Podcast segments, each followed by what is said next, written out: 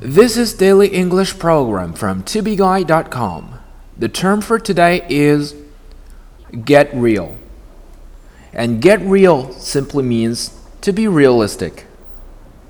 Get real 这个短语的意思是现实点儿吧，别幻想了。When I tell people that I want to be a billionaire, they just tell me to get real. 当我告诉人们我想成为百万富翁时，他们只告诉我现实点儿吧。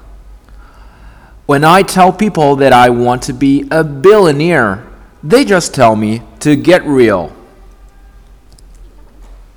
So, forget about the fantasy of marriage and let's get real.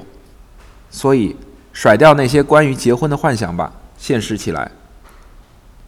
So, forget about the fantasy of marriage and let's get real.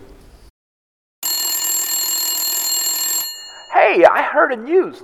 It says that someone had become rich from doing a podcast show. They can do it, so can I. Hey, just get real. The winners are the ones you can always see, but they are only the tip of the iceberg. There are many, many more losers, but you'll never know.